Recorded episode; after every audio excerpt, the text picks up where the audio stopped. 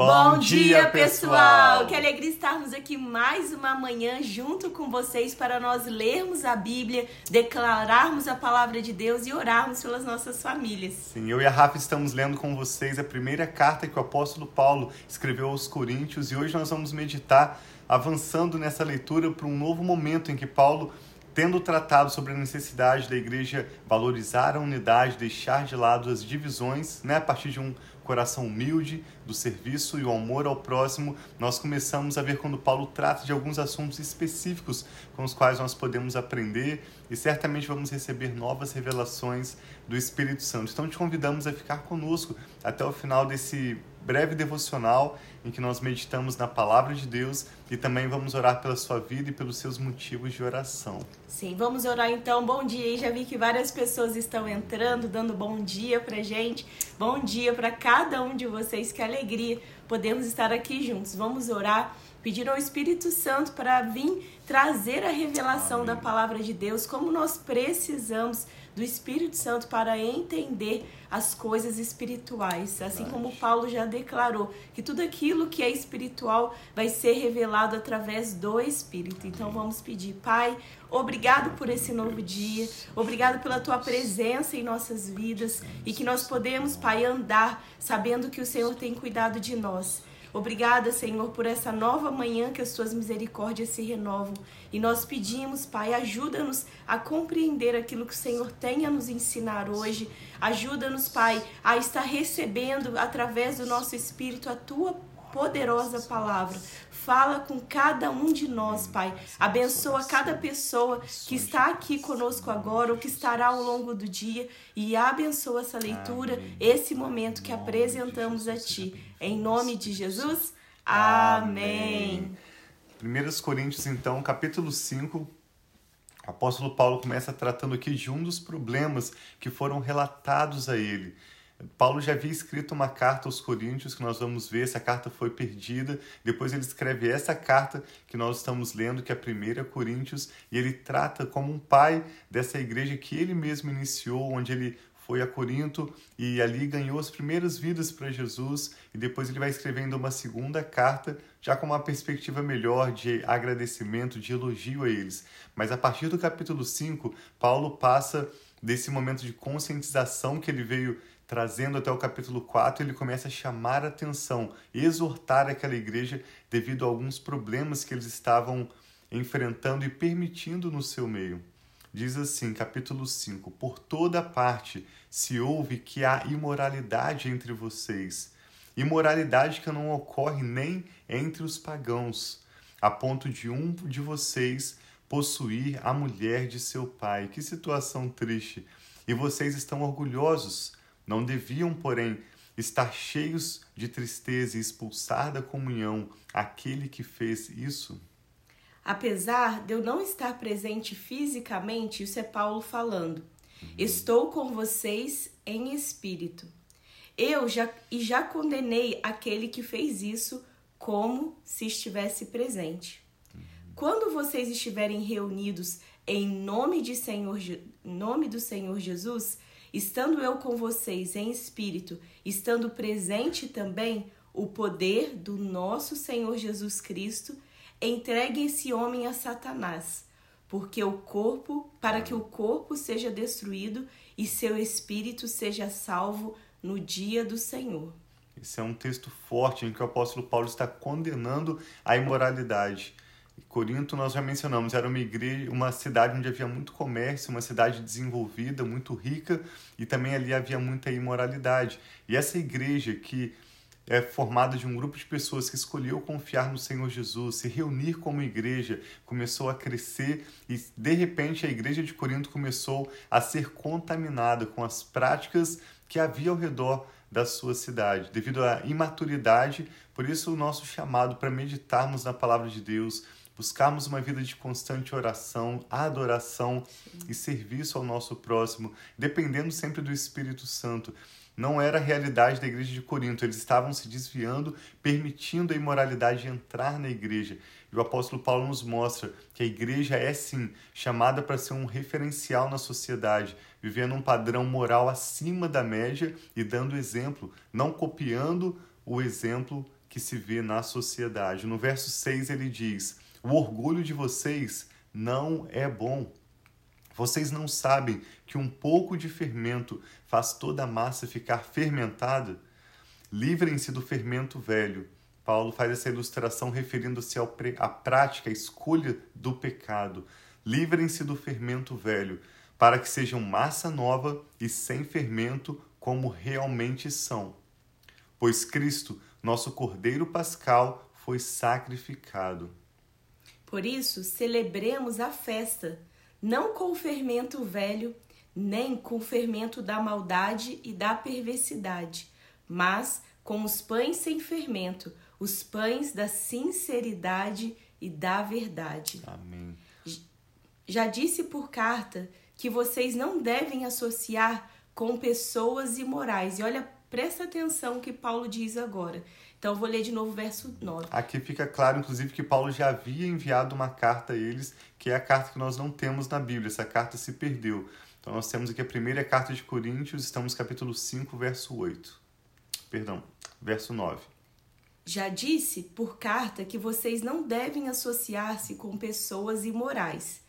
Como? Com isso, não me refiro aos imorais deste mundo, nem os avarentos, aos ladrões ou aos idólatras. Se assim fosse, vocês precisariam sair do mundo. Então Paulo está falando que é, ele está falando que não se deve associar aos imorais, mas não é as pessoas do mundo, aqueles que não conhecem Jesus. Não é isso que ele está dizendo. Olha o que ele está dizendo.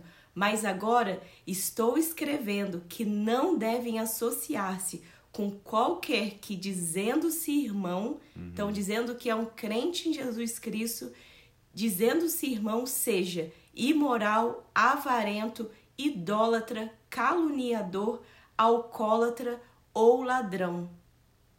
Com tais pessoas vocês nem devem comer. Então, esse é o conselho de Paulo, falando que não era para os irmãos estarem aqueles que carregam o nome do Senhor Jesus Cristo dizem serem irmãos, dizem serem crentes, mas estão fazendo coisas que são igual do mundo, esses nós não devemos estar junto com eles. Isso é o que Paulo está dizendo. O que esse rapaz, né, essa pessoa na igreja de Corinto cometeu foi tão sério. E a imoralidade na igreja, quando uma pessoa se diz cristão, quando ela carrega o nome de Jesus, a igreja, é tão sério que Paulo, nessa carta, cujo propósito principal é chamar a igreja à comunhão, ele, ele exige, né, ele orienta que essas pessoas sejam deixadas de lado. Ou seja, numa carta onde Paulo fala contra a divisão e chama a igreja a viver em comunhão cristã, ele está dizendo: se uma pessoa se diz cristã, está no meio da igreja, falando no nome de Jesus, mas essa pessoa está escolhendo continuamente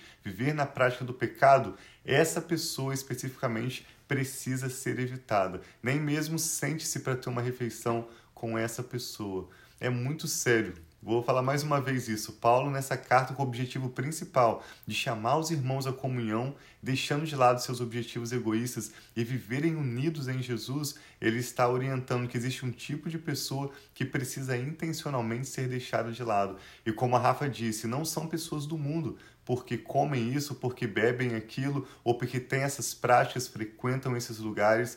Mas Paulo fala: aqueles que, dizendo-se irmãos, eles praticam a imoralidade e insistem em escolher uma vida de pecado, uma vida dupla. E Paulo encerra esse capítulo no verso 12 dizendo: Pois como haveria eu de julgar os que estão fora da igreja? Não devem vocês julgar os que estão dentro? Deus julgará os de fora. Expulsem esse perverso do meio de vocês. Esse é um dos capítulos mais fortes das cartas de Paulo, onde ele mostra que a igreja é chamada para viver um padrão moral acima da média da sociedade, não pelo nosso próprio esforço, mas simplesmente nos submetendo às direções, às prioridades do Espírito Santo. Nós somos chamados como igreja para um viver santo, representando o nome de Jesus. Então, que as suas palavras, o seu linguajar sejam puros, que você possa falar as palavras da Bíblia, que o seu pensamento seja puro, e ao perceber pensamentos impuros, impróprios, você possa imediatamente orar e dizer: Eu repreendo esses pensamentos e eu os rejeito agora em nome de Jesus. E ocupe sua mente com aquilo que é saudável. Alimente-se da palavra de Deus, Amém. porque na verdade a boca vai falar daquilo que o nosso coração está cheio. Que a sua atitude para com o próximo, que a sua sua vida de exemplo moral diante da sua família, dos seus vizinhos, seja para a glória de Deus. Não é querer ser perfeito ou perfeccionista, mas que as nossas atitudes demonstrem, através de um coração quebrantado na presença de Deus, um bom testemunho para a sociedade que glorifique a Deus. Sim, nós que somos cristãos, nós recebemos, nós repetimos isso várias vezes.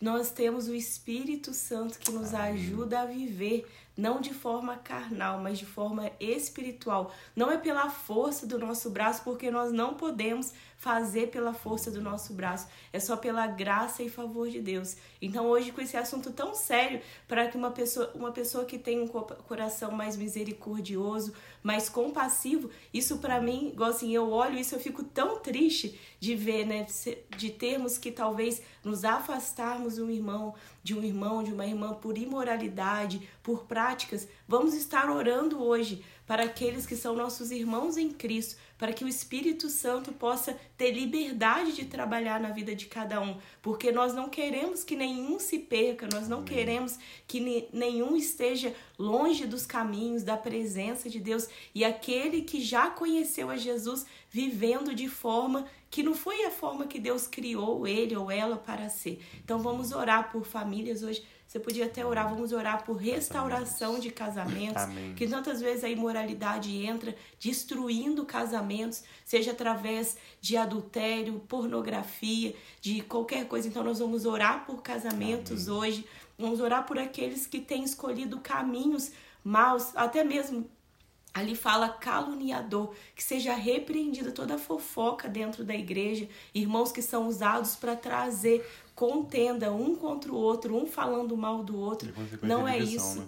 Oi? E a consequência acaba sendo divisão. E a consequência acaba sendo divisão. Hoje nós queremos especialmente orar por nossos, por nós como cristãos, para que nós possamos viver a vida que Deus tem para nós e para cada um dos nossos irmãos em Cristo, pessoas tão especiais que são da família de Deus, assim como um filho e uma filha, nós estamos sempre querendo o melhor para eles, nós queremos sempre o melhor para os nossos irmãos. Amém. E é por isso que nós estamos aqui todos os dias de manhã compartilhando da intimidade do nosso lar, da intimidade da nossa vida devocional com cada um de vocês, para que todos nós possamos estar crescendo em conhecimento do Senhor através do Espírito. Então, podia Amém. orar por nós. Vamos orar. Uma coisa que eu vou pedir a você, eu sei que muitas pessoas experientes que têm uma caminhada com o Senhor Jesus acompanham essa live. Então, se você tem alguma perspectiva diferente sobre esse texto ou alguma revelação que ao meditar nesse texto no passado o Espírito Santo colocou forte no seu coração,